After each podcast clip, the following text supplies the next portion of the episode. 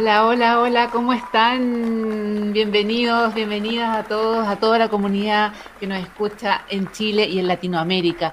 Un nuevo capítulo de Cepa del País. Estamos aquí, vamos a tener un tema espectacular que se llama De la Parra a la Mesa, con una invitada maravillosa de lujo que bueno, vamos a ir conociendo de a poquitito y muchos de ustedes yo creo que ya la conocen, así que eh, muy, muy contentos de iniciar este nuevo programa. Así que, amigo, mi querido Luis, ¿qué tal? ¿Cómo estás? Bien, ¿y tú, Lore, cómo estás? ahí? Muy bien, gracias. Qué bueno, te veo radiante. Feliz, no, el tema me encanta además, sí. A mí también, me encanta el tema. ¿Y sabes por qué? Porque hoy día, otra vez, no somos la excepción, ¿cierto? Y queremos, o sea, tenemos un tremendo invitado, ¿cierto? Vamos jugado la vida por eh, en este capítulo, ¿cierto? Y en esta temporada por tener eh, invitados realmente de lujo. Ella es sommelier, ¿cierto?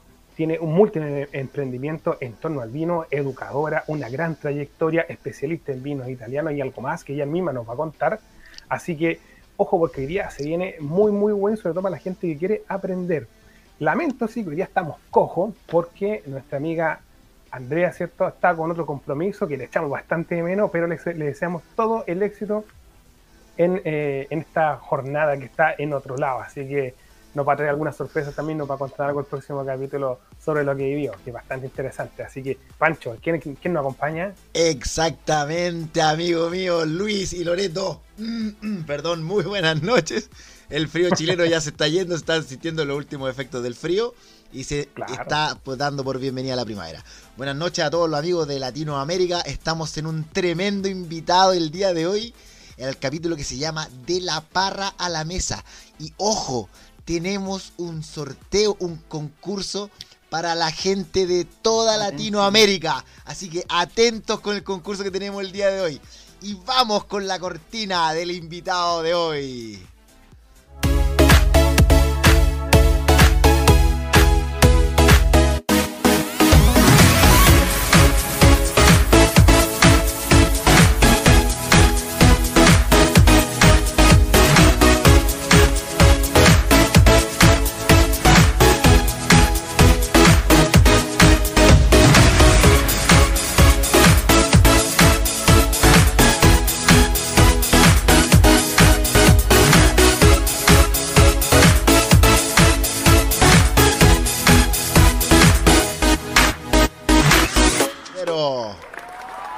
Bienvenida a nuestra querida invitada, Chef Carlita, ¿cierto? Carla Urrunaga.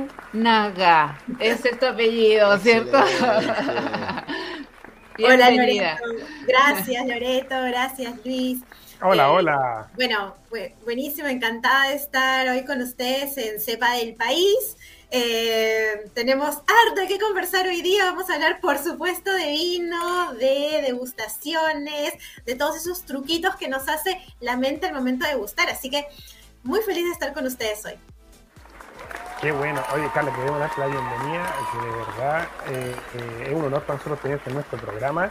Como todos los invitados, ¿cierto? Hemos tratado de seleccionar invitados realmente de lujo y que nos den un aporte tremendo a esta cultura del vino. Así que, primero, ¿cierto? Queremos, la gente debe tener ya muchas preguntas, ¿cierto? Y la primera pregunta que nos surge también a mí, por lo eres, ¿cierto? Es, ¿quién, ¿quién está detrás de todo esto? Porque, che, Carlita es tu, es tu nombre artístico, por decirlo así, ¿cierto? Cuéntanos un poco, ¿cómo partiste en esto? ¿De dónde vienes? ¿Cómo te, iniciaste? ¿Hay alguna conexión? ¿Tuviste alguna conexión desde chica con el vino? ¿Cómo llegaste acá, por favor? Cuéntanos, cuéntanos este, este proceso. Yo parto contándoles la, primera, lo primero que siempre me preguntan, sí, ¿por qué Chef Carlita? Porque primero muchos piensan que es Chef Carlita, ¿no? Como de cocinero. No es Chef Carlita, sino es Chef con Z Carlita, que eh, viene de, un término francés que en rigor se pronunciaría solamente Che, pero eh, en fin. El tema es que Chef con Z en francés significa dónde. Y cuando yo partí hacer cosas con vino hace mucho rato atrás, como siete años atrás, partí a hacer eh, cenas maridaje en mi casa donde yo cocinaba, ¿no? Y, ponía algunos vinos, pero algo así súper... Eh, súper entusiasta, sin conocer demasiado, hacer este ejercicio de cocinar y servir vinos y recibir gente en mi casa. Y de ahí una de las personas que asistía regularmente a, estas juntas eh, le puso el nombre de, de Ches Carlita y, así quedó, y conforme la gente iba asistiendo a esta actividad, decían Che Carlita, y bueno, y quedó el nombre. Y cuando lo quise cambiar, porque en el fondo eh, hay un tema ahí como de pronunciación, que la, que la gente a veces no sabe cómo pronunciarlo, eh, ya no, era muy tarde, porque ya todos me conocían. me dice la Ches. ya estaba bautizada. Ya estaba bautizada, sí, totalmente. Excelente, qué bien. Pero, pero tú, siendo eh, peruana, ¿cierto? El tema gastronómico lo tienes, corre por tus venas en el fondo. Y, el tema del vino, ¿cómo fue aquí en Chile o cómo fue esa conexión con el vino? Eh, yo creo que mi tema siempre ha ido por el lado más, más que el vino, exclusivamente por un tema sensorial, ¿no? Eh, siempre fui como súper sensible a los aromas, los sabores. De hecho, mi profesión es ingeniero, ingeniero en alimentos. Yo estudié ingeniería de alimentos en la Universidad Agraria en, Perú, en Lima, y de ahí también uno de mis cursos preferidos era el de evaluación sensorial. Entonces ahí me, me metí mucho en tema de degustaciones, estuve cuando se hizo no voy a decir mi edad. Ay, la, joven. La, norma técnica. No lo va a decir solo para no, no opacarnos a nosotros. Claro, para no opacarnos a nosotros. Hace mucho, hace mucho rato atrás, cuando en Perú se comenzó a hacer el tema de la norma técnica para pisco, se hicieron muchas degustaciones con los alumnos para ver perfiles sensoriales y eso. Y, y ahí fue que un poco que yo me enganché, no con el vino, pero sí con el tema de la degustación. Y luego el vino para mí era parte de, la, de los almuerzos, de la comida, no de todos los días, pero sí de, de, cenas importantes, de ocasiones especiales. Y tuve oportunidad de viajar varias veces a Argentina cuando tenía alrededor de 20. Allí me enganché bastante más, comencé a probar vino, vinos diferentes, vinos de autor. Y bueno, ya luego la vida me trajo a Chile y en Chile me, me encanté mucho más con los vinos y me comencé a enfocar en ello, ¿no? Y eso ha sido, y te quedaste, claro, ¿llevas siete años o más? ¿O cuánto tiempo llevas en Chile? Ya llevo, eh, bueno, yo en realidad llegué a Chile por amor. ¡Ay, qué lindo! sí, yo, sí, yo trabajaba en, en Cajamarca, al norte de Perú, la zona de la sierra, este, y mi, mi pareja, mi marido es chileno y trabajaba allá, nos conocimos allá. Entonces, cuando él regresó a Chile, digamos, me, me trajo. y de ahí eh, ya larga historia, yo son 13, casi 14 años de ah, ello, así que ya tengo harto de por acá. Sí, buenísimo. Qué bien. Bueno, pero antes de, antes de que nos, Loreto, antes de, te voy a interrumpir, antes de que Carla nos siga entregando esta cantidad de información y de aprendizaje en torno al vino, vamos a nuestra cortina de patrocinadores y volvemos con más Ches Carlita.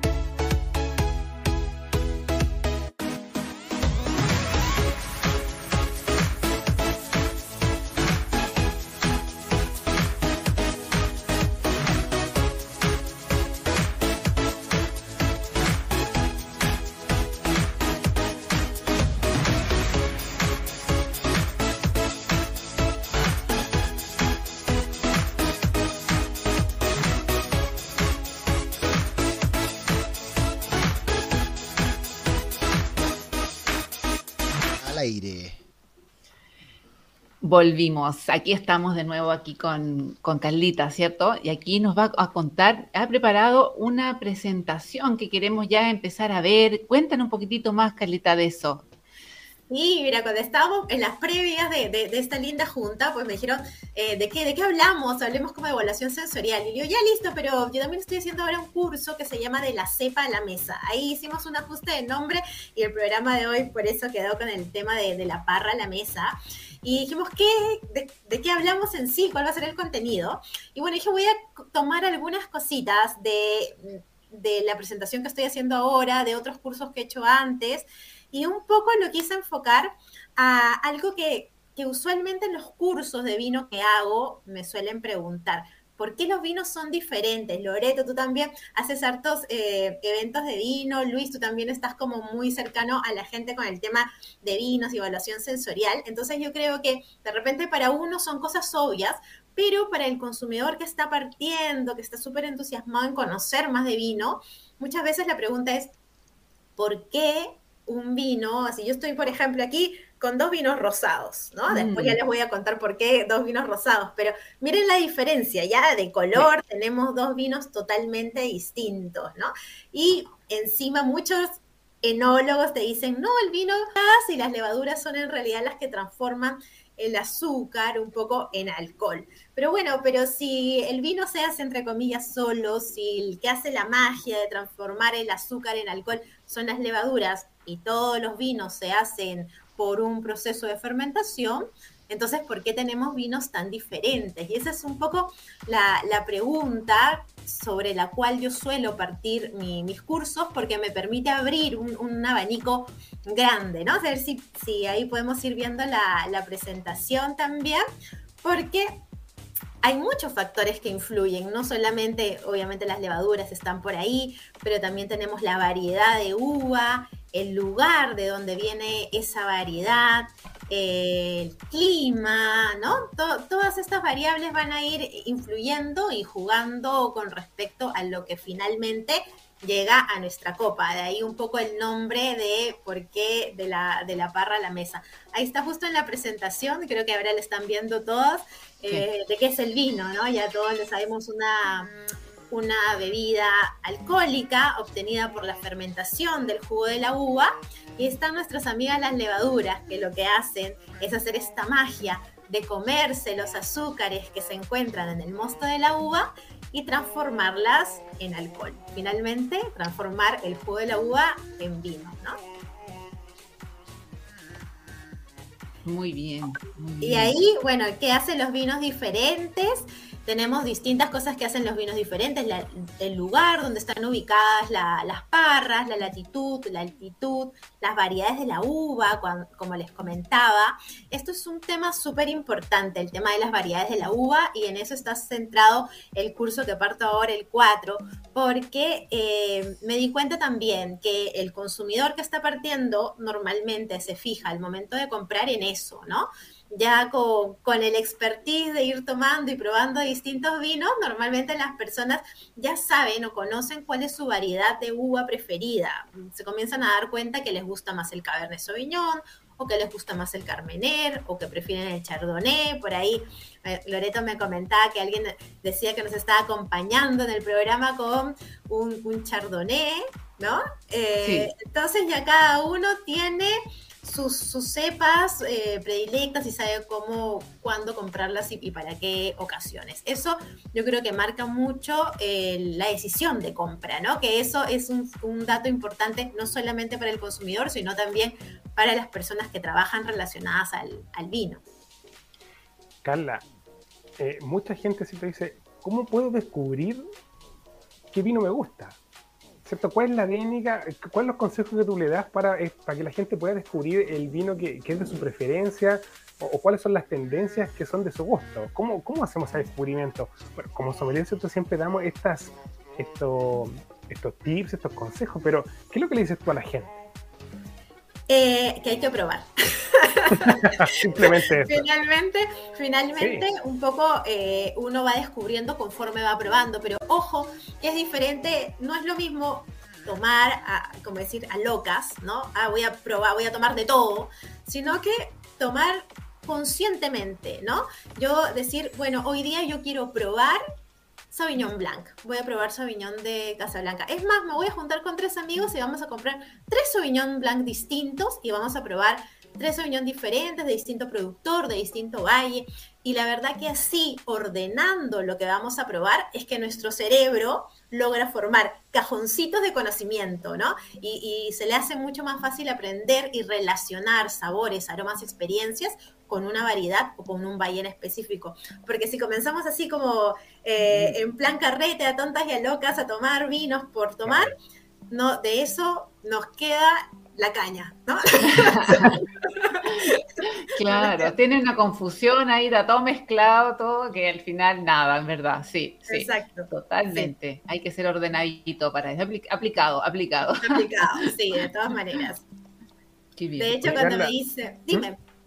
No, cuéntame, dale. Ah, de, hecho, yo cuando me dicen cuáles los pasos de la cata, que ustedes lo saben súper bien, ¿no? La parte visual, la parte olfativa, la parte de degustación, yo siempre les digo, hay un momento o hay un paso previo, el paso menos uno de la cata, que es cuadernito, ¿no? O celular o aplicación, lo que ustedes usen, lápiz o, la herramienta que ustedes tengan, una herramienta para registrarlo. Bitácora, tal cual.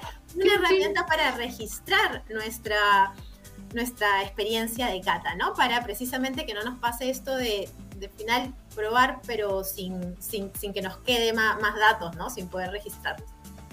Claro, hoy es súper importante eh, registrar los datos porque eh, la consulta, ¿cierto? Posterior, cuando uno tiene esas dudas, ¿cierto?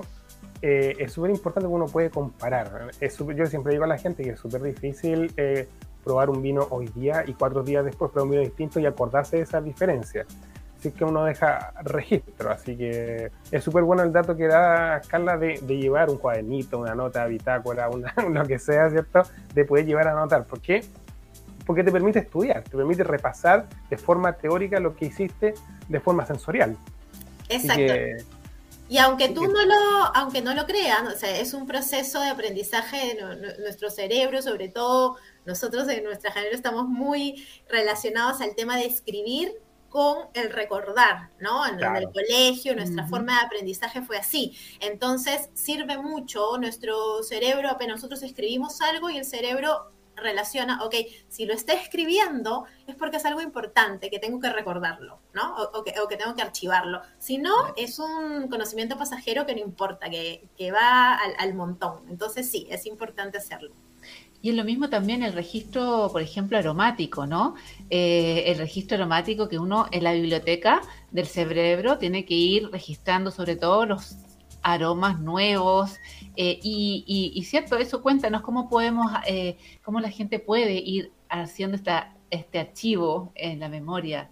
Ahí le voy a pedir al, backstage que avancen, avancen, avancen hacia una, una diapositiva. Dice qué ocurre con los aromas en nuestro cerebro, porque ese es un dato súper, súper importante.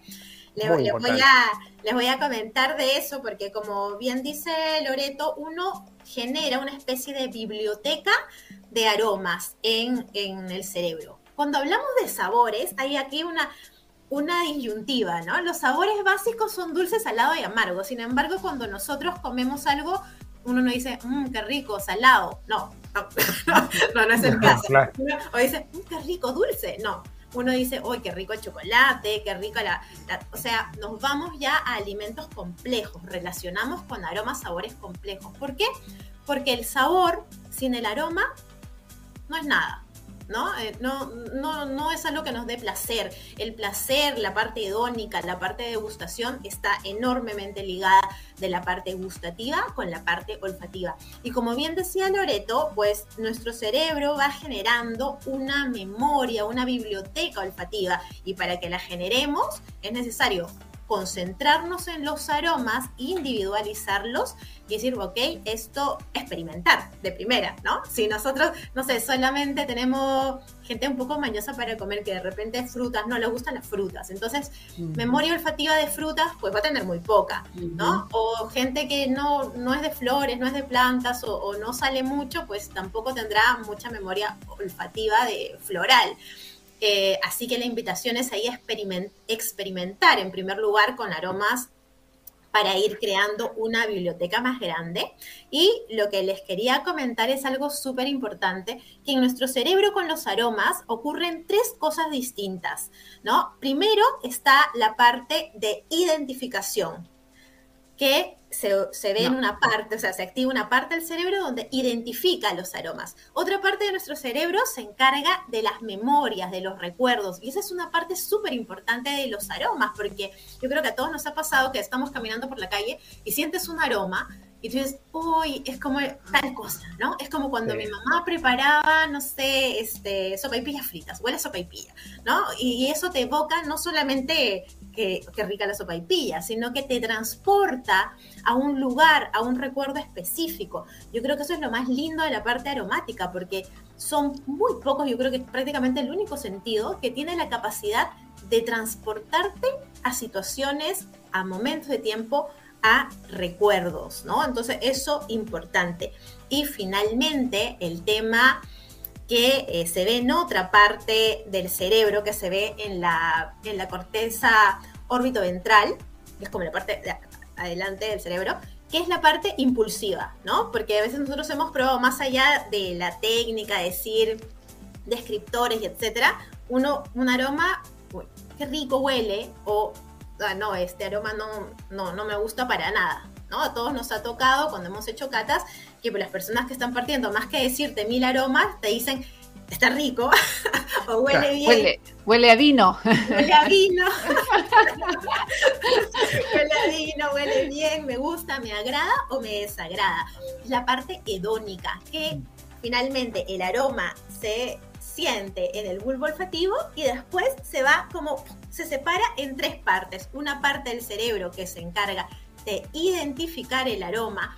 Para ello va a buscar en esta biblioteca que ya ha formado con la experiencia, otra parte que va a ser la que evoca recuerdos y otra parte, la parte hedónica, la que simplemente, la visceral, la que dice esto me gusta, esto no me gusta.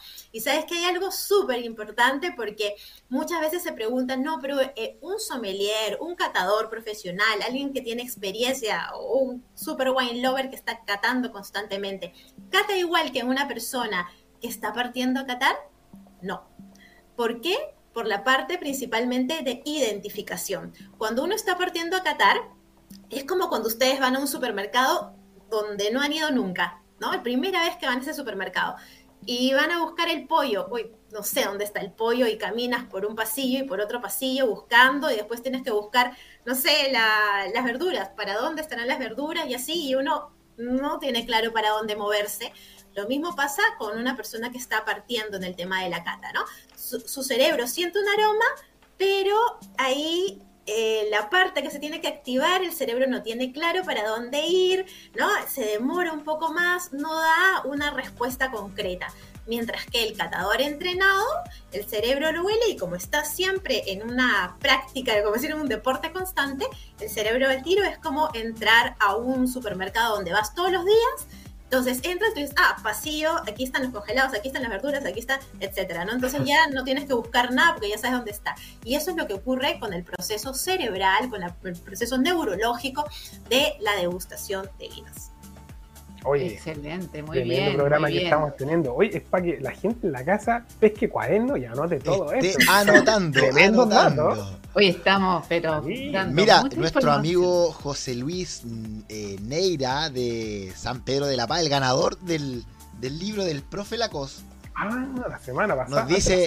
Hola, hoy para, para ver el programa tengo un Chardonnay con locos y me dice también dónde podemos encontrar esas diapositivas, que la, necesitan porque están demasiado, demasiado eh, prácticas y demasiado al hueso, como le decimos nosotros, con los datos y los tips de poder maridar y todo lo que es la evaluación sensorial. Bueno, ahí me las pueden pedir por Instagram y les puedo pasar el PDF. Bueno, también siempre invitarlos a que se inscriban a los cursos. Importante. Muy importante. El sí, el 4 partimos un nuevo curso que se llama De la cepa a la mesa, donde nos enfocamos en cada, cada clase, son tres clases, cada clase vamos a ver cinco variedades de uva en profundidad. Y como ya saben muchos de mis alumnos, no nos centramos solamente en tema de vino, sino que hablamos un poco también de la historia de la variedad, cómo fue llegando a los distintos países, cuáles son sus denominaciones de origen más famosas. Y obviamente también hablamos de cada variedad con maridajes sugeridos. Así que un curso bien completo para los que se quieran sumar. Pero Carla, Carla, Carla, Carla, un dato. Tenemos, recordémosle a la gente que tenemos un cupo hoy día que vamos a regalar para esa cata, para ese curso. por supuesto, sí, es un curso online, son tres clases por Zoom, cada clase es de dos horas. Eh, que no se preocupen, que no se van a aburrir nada, porque es un, siempre que hacemos estos cursos se hace un grupo genial, todas las pasamos muy bien y se aprende harto. De hecho, así como que normalmente se quedan haciendo preguntas, nos quedamos hasta más tarde. Así que hoy sorteamos un cupo, son tres clases que son los lunes, así que eh, participen, ¿ah? no dejan de participar en el concurso. Sí, aprovechen, porque todo esto que está eh, contando Carlita en el curso va a ser, pero muchísimo más profundo y no me cabe duda que van a aprender mucho. Así como estamos viendo esto interesante presentación que nos está mostrando, Carlita. Exacto. Carlita, cuéntanos un poco, bueno, para que la gente se interiorice, ¿cierto? Y se anime a, a, participar. El curso, ¿cierto? Consta de lo que tú dijiste, ¿cierto? El vino, las cepas, y nombraste maridaje igual. Sí, maridajes. Es súper importante. Cuéntanos un poco a grosso modo, ¿cierto? No queremos tampoco revelar tanto del curso. No, por supuesto, yo venía... Para que la gente quede con ese sabor, ¿cierto? Cuéntanos un poco cómo se hice el mes este anterior, el mes anterior hice un curso eh, de cuatro clases de análisis multisensorial del vino, donde nos centramos un poquito en esto que hemos hablado hasta ahora, como de neurociencia, de cómo se percibe, bueno, hemos hablado solamente de aromas, pero también esto mismo lo podemos llevar a la parte gustativa, a los taninos, que son todo misterios sin resolver, pues en esa clase los resolvimos, pero eh, esta clase que parte ahora el 4 nos centramos, como les decía, en las variedades, conocer las variedades en profundidad y maridajes que maridajes también es un mundo enorme, lleno de mitos. Em, mi recomendación con los maridajes, honestamente, es que sigan su corazón. Sigan la tincada. Miren, yo partí, como les comentaba, cocinando. Yo que iba gente a mi casa y así súper artesanal, por decirlo de alguna manera, súper intuitivo, ponía vinos con distintas comidas. ¿Y qué me pasó? Llevo siete años estudiando y hoy me doy cuenta que mi maridaje intuitivo, si bien era súper intuitivo, tenía todos los fundamentos para hacer un gran maridaje. Y entre medio en el estudio me perdí el norte, porque todas estas reglas que existen actualmente, que se hablan del maridaje, me desenfocaron, ¿no? Cosas que yo intuitivamente decía, esto debe quedar bien, me iba a la teoría, eh, me decían que eso no quedaba bien y me fui como autorrestringiendo en todas las posibilidades que uno podía jugar con el vino y con la comida. Así que hoy mi recomendación, y ya avalada por otros estudios un poco, un poco más, este, decir, más modernos, más actuales, pues eso, sigan su intuición. Cuando ustedes eh, huelan algo, sientan un sabor y, les tinque que va a ir con un vino, denle, denle. No importa que, la teoría les diga que, no, que no va a ir bien o que alguien en, Twitter les haga bullying, Finalmente, si a, si a, esa persona le gusta, bueno, tal cual. Tal cual. ahí, no sé, eh, Luis, ¿te escuchamos? no sé si se no.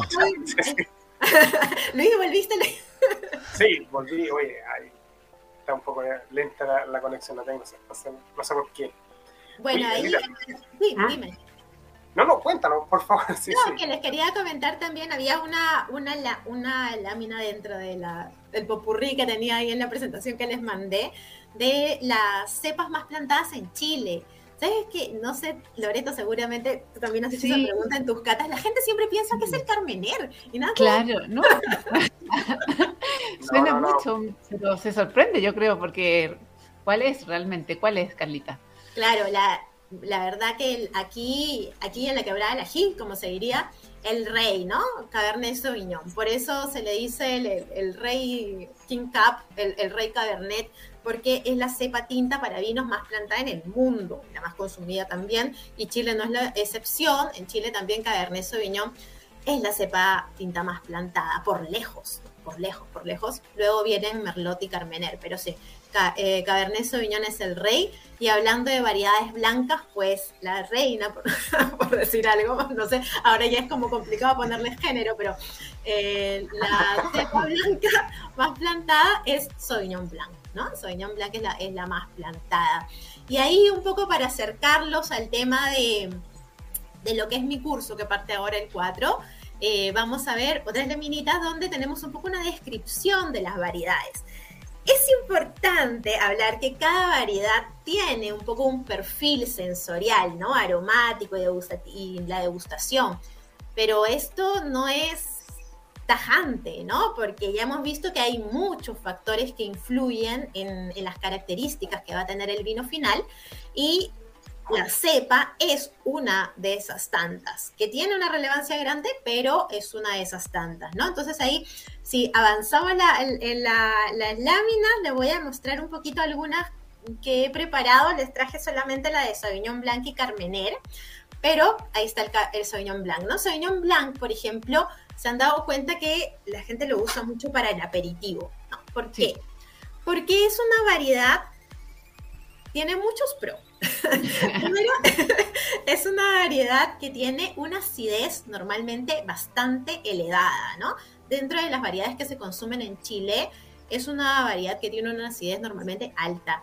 Y eso es ideal para un aperitivo, porque la acidez, y aquí también un tip de cata, ¿qué es lo que ocurre cuando probamos algo que tiene una acidez elevada, un vino de acidez elevada? La acidez lo que hace bueno, nuestras papilas gustativas hay un receptor que encuentra la acidez y lo que hace es mandarle una señal a nuestras glándulas salivales que se encuentran, tenemos algunas aquí adelante, pero las más grandes se encuentran a los laterales, en la parte de aquí, los cachetitos, ¿no? Entonces, eh, lo que ocurre es que la acidez activa estas glándulas salivales. ¿Y qué pasa? Por eso hablamos de los vinos jugosos, ¿no? ¿No escuchas ese término de vinos jugosos? Pues es por eso, porque la acidez estimula nuestras glándulas salivales y comenzamos a producir mucha saliva. Y esa saliva es lo que nos da esta sensación de jugoso, por eso nos referimos a vinos jugosos. Así que el Sauvignon es un vino jugoso, ¿no? Nos hace salivar bastante porque tiene una acidez alta. Y lo otro que llevó a la Sauvignon Blanc al éxito y a hacerla una de las variedades blancas más plantadas en el mundo pues es que es una variedad aromática, ¿no? Es una variedad de, aromas intensos, de aromas bien peculiares. Ahí, ahí, eh, ahí Loreto les podría contar mejor que yo que hay distintos clones, ¿no? Y también va, va a variar mucho de dónde esté plantada, pero en general es una variedad aromática. Y eso a la gente le gusta, al igual que le gustan los vinos con barrica.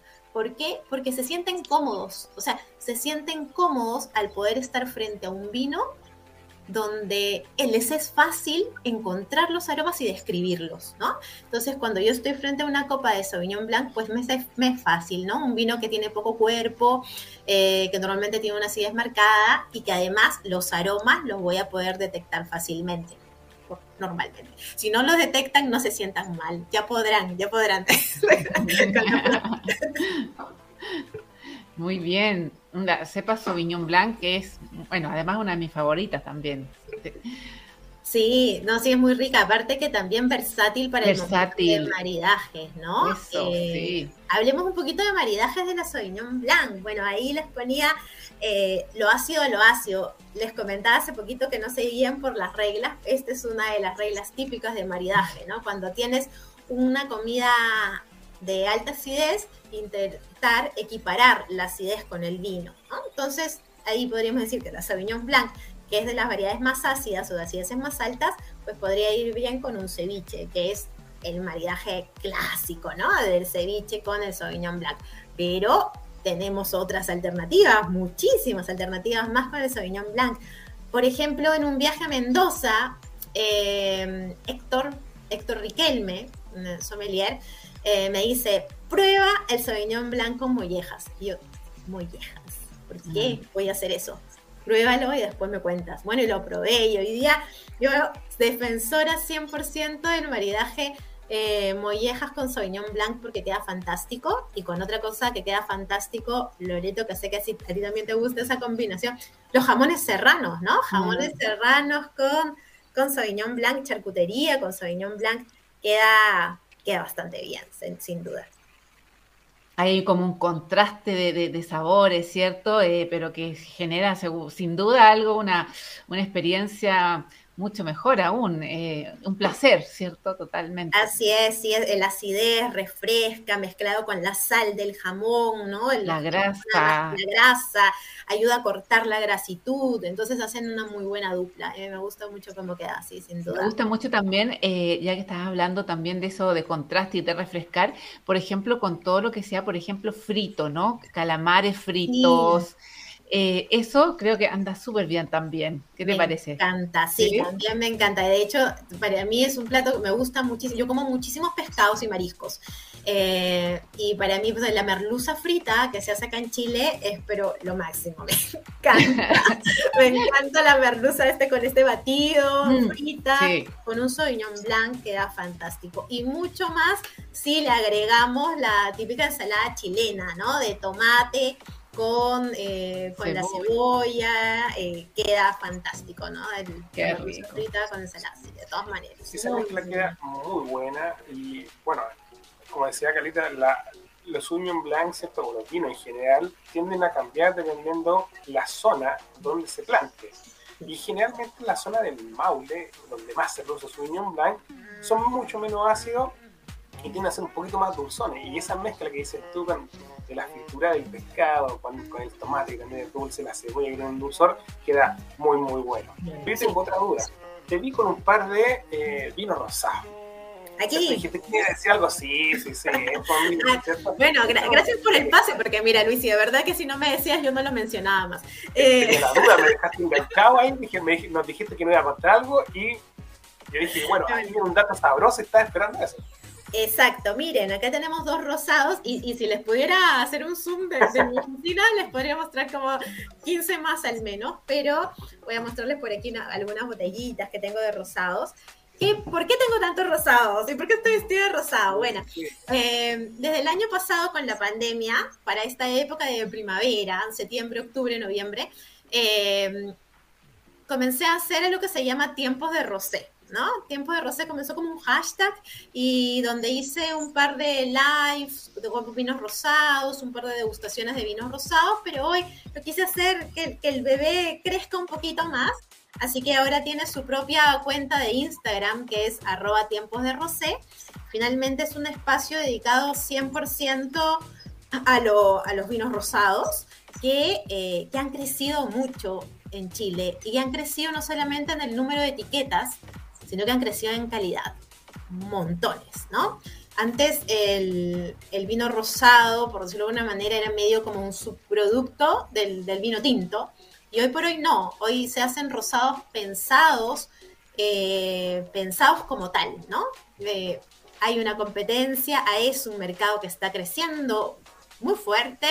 Eh, veía los datos en España del último semestre, un crecimiento en los vinos rosados de un casi 21%. Entonces, em, ya saben que acá vamos asimilando tendencias, así que seguro ese crecimiento no, tan potente, pero va a venir también para acá, ya, se ve. Un... Antes tú veías en el supermercado tres etiquetas de rosados con suerte y hoy ya ves unas 10 al menos, y hablando de supermercados no, no especializados en vino, así que eh, interesante. Así que para los que quieran conocer un poco más de vinos rosados, ver qué etiquetas hay hoy en, Chile, cuáles son las diferencias entre ellos, pues invitados también a seguir en Instagram Tiempos de Rosé. Excelente, me imagino que también maridajes, también va a sugerir. Sí, estamos haciendo ahí, Loreto, algo súper entretenido, que fue como estas cosas que surgen en el vino, ya sabes, que uno tiene una idea y alguien te dice, oye, ¿por qué no haces tal cosa? Yo te ayudo, ¿no? Y ahí surgió también de Chile Gastronomía, de Tamara, que me dijo, me encanta la idea, yo te ayudo. Y eh, ella me está organizando, tremenda pega de la, de la Tami, que me está organizando las visitas a restaurantes entonces ahí vamos con algunos vinos rosados y buscamos maridajes con los platos, de, un poco como una intervención rosa a, lo, a, a distintos restaurantes de Santiago. Así que está entretenido, sí. Qué bonito, sí, me gustó eso de la intervención rosa ahí. Va a tener que llegar vestida de rosado también y todo. producción. Podría ser un próximo evento, ah, no sé, todo vestido rosado, como alguna vez una fiesta grande, todo vestido de blanco También, sí, también. Sí, es verdad, sí. Ahora, este, mañana, mañana viernes, hago la primera cata eh, a ciegas de vinos rosados. Eh, y la idea es hacer unas dos o tres más eh, para que la gente también vaya probando. Y el tema de ejercicio de cata ciegas desde una mirada lúdica, acá no, no, hay una intención de evaluar productos, pero desde una mirada lúdica es bien interesante porque el que más aprende es uno. El, el que, el que ensaya, el que prueba en una, en una cata ciegas, a veces uno tiene miedo porque piensa como que le están tomando examen, pero no es así, si es para divertirse, pero uno aprende harto, ¿no? De, sin el prejuicio de ver la etiqueta, uno realmente se da cuenta cuáles son sus preferencias.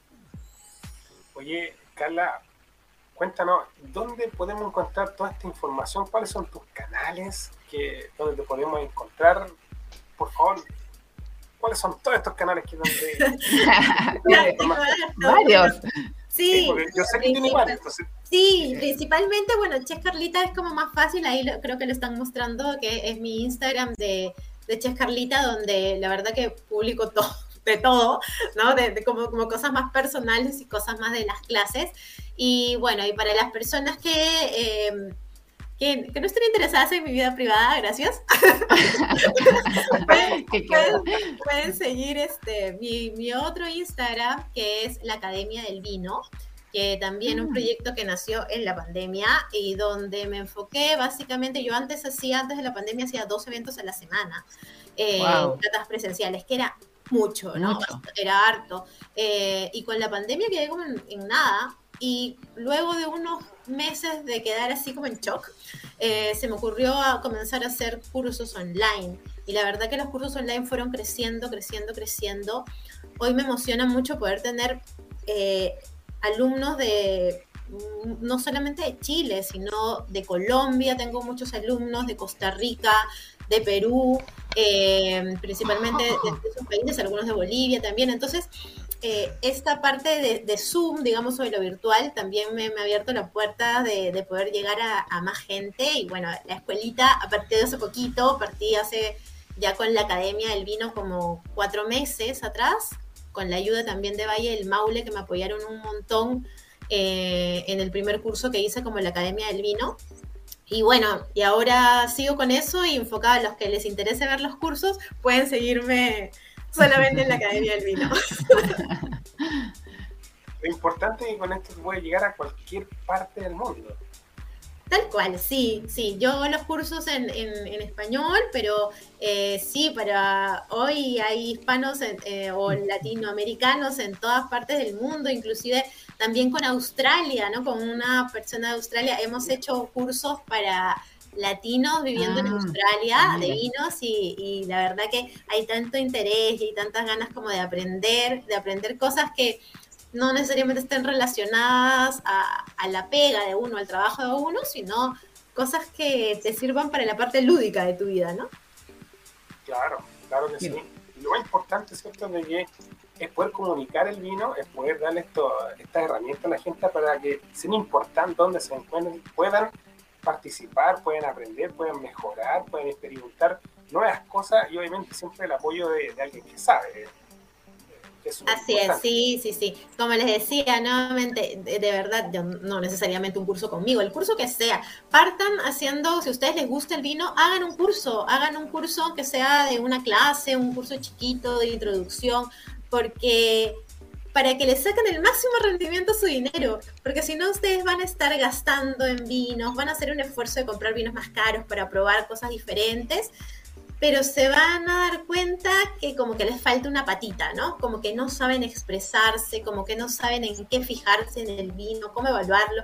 Y un curso, sea mío sea de quien sea, les va a ayudar un montón eh, a poder apreciar mejor, que finalmente yo creo que ese, es mi objetivo, que la gente aprecie más, se sienta mm, más holgado, más libre, más confiado cuando, cuando prueba un vino y lo, y lo deguste, lo aprecie eh, en plenitud, ¿no? O sea, de, de una forma más integral. Yo creo que eso es, es lo más bonito.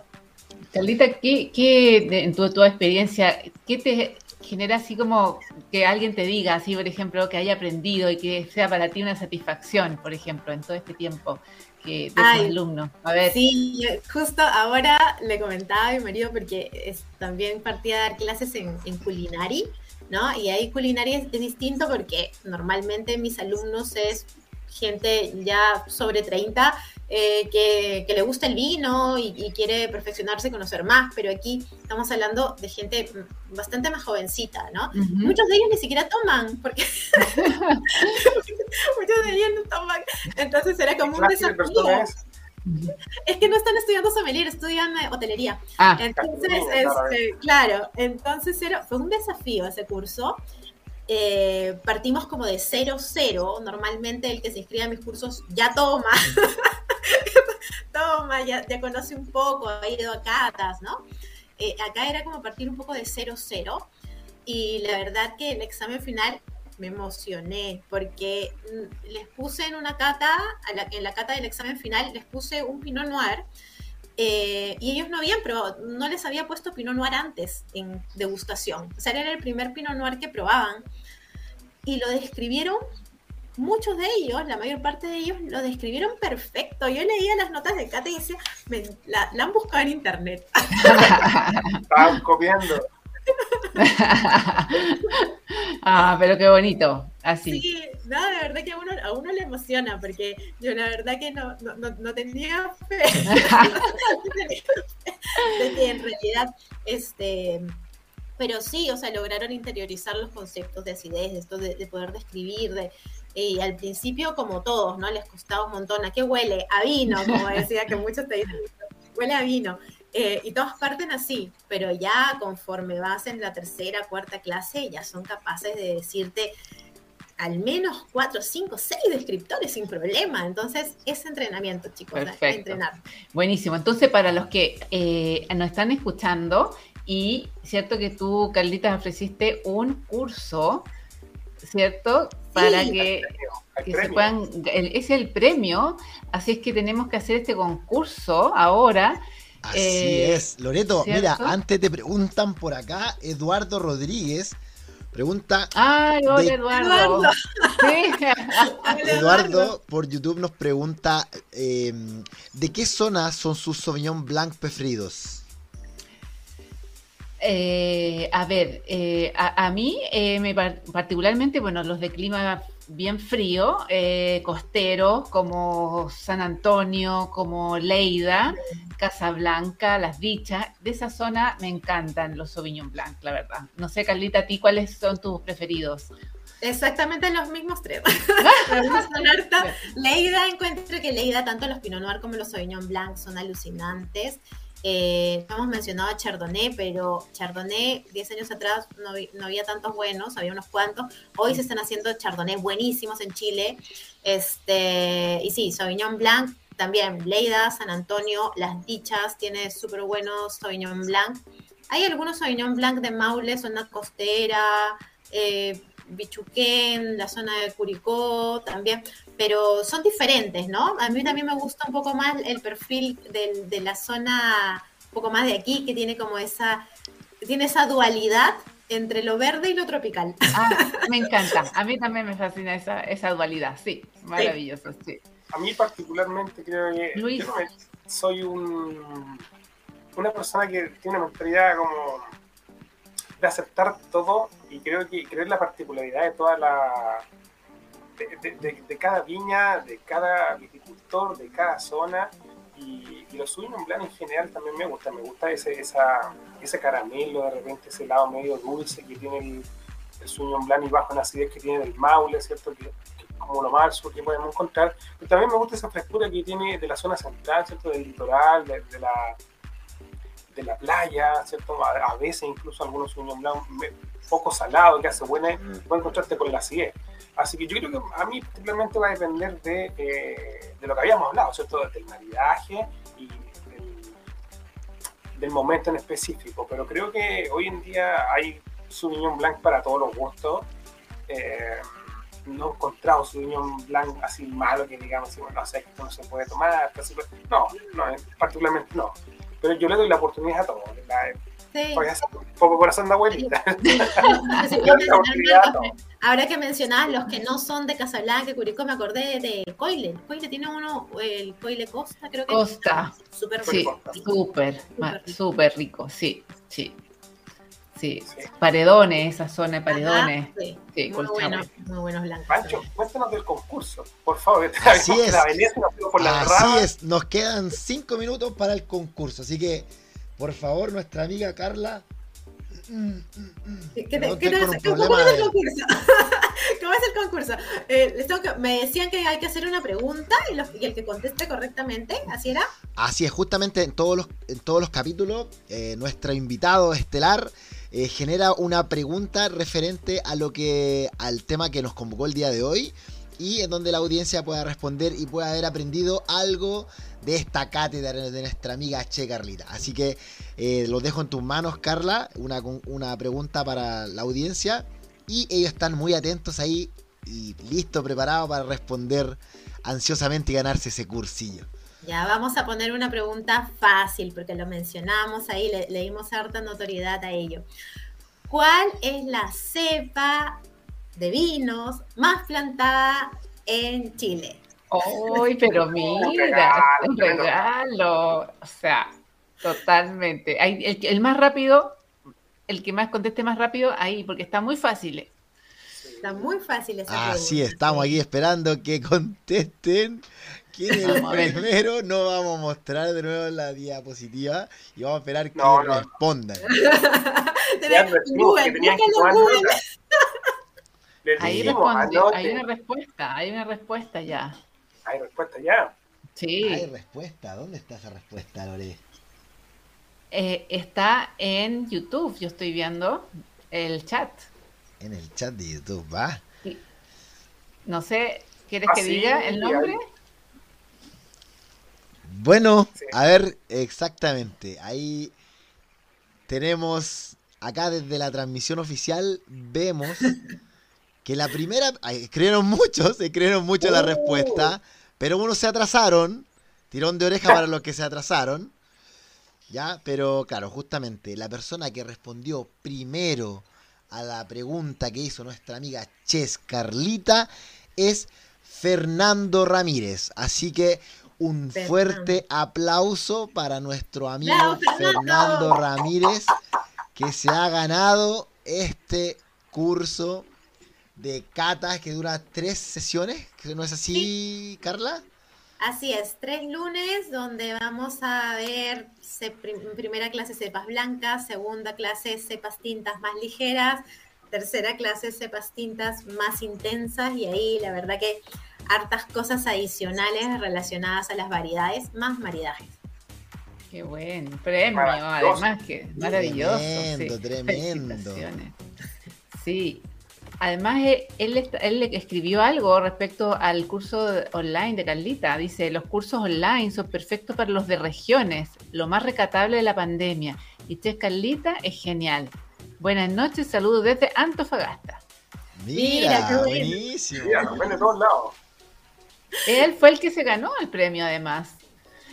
Buena, qué bueno. Sí, este, es verdad, harta gente de regiones que hoy puede conectarse a los cursos y que antes, bueno, uno no era la prioridad, obviamente. Yo no había hecho ningún curso online antes de la pandemia eh, y, hoy he hecho bastantes de cursos de vinos de Chile, de vinos de España, de Italia, que me encanta. Y sí, eh, eh, abrir las puertas a digamos, un acceso a mucha gente que no está en Santiago, así que está lindo eso. Qué bueno. Descentralizamos. Sí, eh, totalmente. con, el, Internet. Otro maravilloso que la gente tenga acceso a esto desde cualquier parte. Así que súper bueno. Así es. bueno, estamos, estamos llegando al final de nuestro programa. Acá Fernando oh. está feliz, dice, eh, estoy primera, muy feliz, primera vez que gano algo. Nunca gané nada, ni siquiera una docena de huevos en una rifa. Así que Fernando está feliz. Eh, la verdad que Fernando, te damos las gracias por estar ahí muy atento a la participación. Y bueno, y felicitaciones por, por, tu, por tu premio. Muy bien. Bueno, llegamos al final. Que lamentablemente. Se nos pasó volando la hora. Y nada, yo me despido desde acá. Muchas gracias a toda la gente que nos está viendo por YouTube, por Instagram, por Facebook y por el formato podcast de Spotify. Me despido, dejo acá a nuestros panelistas y a nuestra invitada que se despidan. Nos vemos el próximo jueves a las 22 horas. Bueno, muchas gracias. Eso, queríamos agradecerte, Caldita, por haber estado, por todos tus eh, tips que fueron espectaculares, todo lo que nos contaste, esa presentación maravillosa. Así que muchas, muchas gracias y mucho éxito con todos tus proyectos. Muchas gracias, Loreto. Muchas gracias, Luis, también. Y bueno, gracias a la invitación de CEPA del país por, por esta entretenida noche. La verdad que la pasé súper bien. Gracias, Francisco, también ahí en, off. En off. y aquí una... de la gente igual, gracias, Carlita, eh, Lore, que tengan una muy linda noche. Agradecer a la gente por la sintonía y por la participación. Así que fue una noche muy entretenida, de muchos tips, mucho aprendizaje y obviamente no se pierdan el próximo capítulo, el próximo jueves que vamos a tener tremendo invitado también. Así que muchas gracias, buenas noches, damas, agradecida de su participación y su compañía. Así que me despido de todos. Nos vemos y muy, muy buenas noches. Chao, chao. Chao, chao, chao. Nos vemos el próximo jueves, 22 horas. Adiós a toda Latinoamérica. 叫叫叫叫叫叫叫叫叫叫！